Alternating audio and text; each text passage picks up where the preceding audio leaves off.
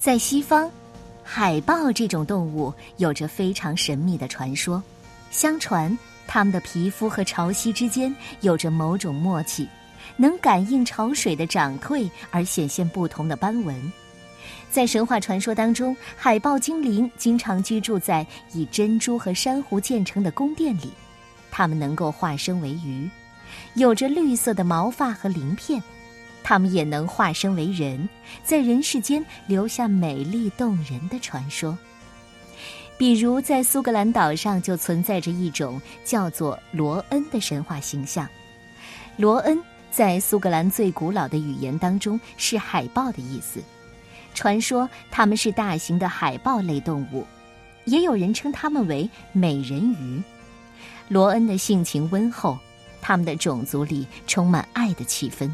他们有着高超的勇气和善良的心，经常在暴风雨当中拯救落水的人们和引领迷航的渔船回到安全地带，这使得当地人经常对海豹怀着敬爱之心。曾经有一部爱尔兰的电影叫《罗恩岛的秘密》，讲述的就是关于海豹人的故事。一个年轻人在海边遇到了海妖。海妖褪下海豹皮之后，竟然变成了长着乌黑头发的美丽女孩。两个人结婚并生下儿女，幸福的生活着。直到有一天，妻子发现了丈夫藏在屋顶的海豹皮，思乡的情绪让她不顾一切的返回了大海。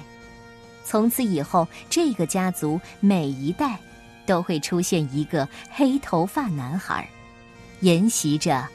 海豹人的血统。这部电影里的结局，就像我接下来要跟你说的这个故事一样，这是一则优美的爱尔兰的传说，一次动人的离别和成长，由德国青少年文学奖特别贡献奖获得者尼古拉斯·海德巴赫为我们演绎的图画书版《海洋之歌》。故事的名字叫《长大后，我要当海豹》。由广西师范大学出版社魔法象童书馆出品。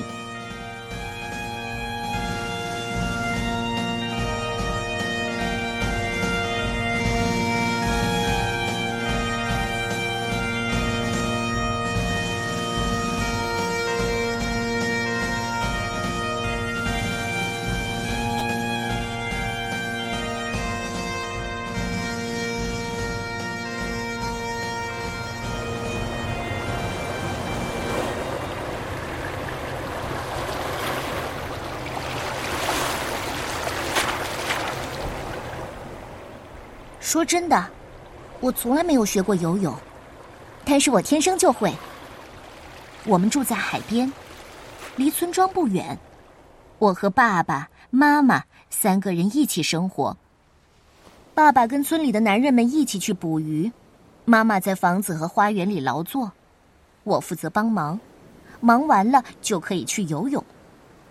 大鱼群迁徙到了很远很远的地方。所以，爸爸经常连着几天都回不了家。晚上，妈妈就和我聊海里的事儿。我常常会给妈妈带漂亮的石头或者稀奇的贝壳回来，她看到了就给我讲生活在海里的神秘生物：美人鱼、精灵虾、九眼鳗、如更大臣、墨鱼王子、水母死神、海洋主教、海底恶魔。鹦鹉螺使臣、海烧侍卫、飞鱼国王、海蛇乐师、鳌虾小丑、海西女巫、海贝法师、提鱼巨人、海卢伯爵、章鱼随从、海马仆人，还有背上驮着整个村庄的鲸鱼。我很好奇，妈妈怎么会知道这么多？因为她从来不下海，她的脚连一滴海水都没沾过。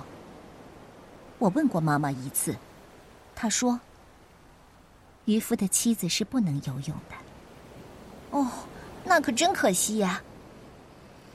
后来爸爸打鱼回来以后，我就不用帮忙了，我可以整天整天的泡在海里。一天晚上，爸爸和妈妈喝了好多好多酒才去睡觉。妈妈不一会儿就打起了响亮的呼噜。我却睡不着。突然，我听见爸爸起来了，他好像蹑手蹑脚的溜进了工具棚。我朝窗外看去，只见他拿着一捆亮晶晶的东西回到了房间里，然后，然后他爬上了床，不一会儿，也打起呼噜来。第二天一大早，爸爸又出海了。我偷偷的去找那捆东西，可是怎么也找不到。妈妈对我说：“现在你可以去游泳了，我自己来收拾工具棚吧。”他总是这样，每周打扫家里的一个地方，先是厨房、客厅，再是门厅、卫生间，接着去楼上清理浴室、储藏室、他们的卧室、我的卧室，最后收拾楼下的地窖和外面的工具棚。然后从头开始再来一遍。不过，我还是找到了那捆亮晶晶的东西。我们客厅的沙发底下有个放被褥的储物柜，爸爸藏起来的东西就夹在被子中间。那是一张油光发亮的海豹皮。我马上就明白了，妈妈给我讲过海豹人的故事。他们来到陆地上，脱下身上的皮，就变成了人类。他们会把这张皮藏起来，视若珍宝。这样，要是他们过够了人类的生活，就还可以回到大海里。我小心翼翼的把那张皮放回沙发底下，等着夜晚来临。吃完晚饭，妈妈要给我讲一艘古老沉船的故事。那里住着三位海扇女王。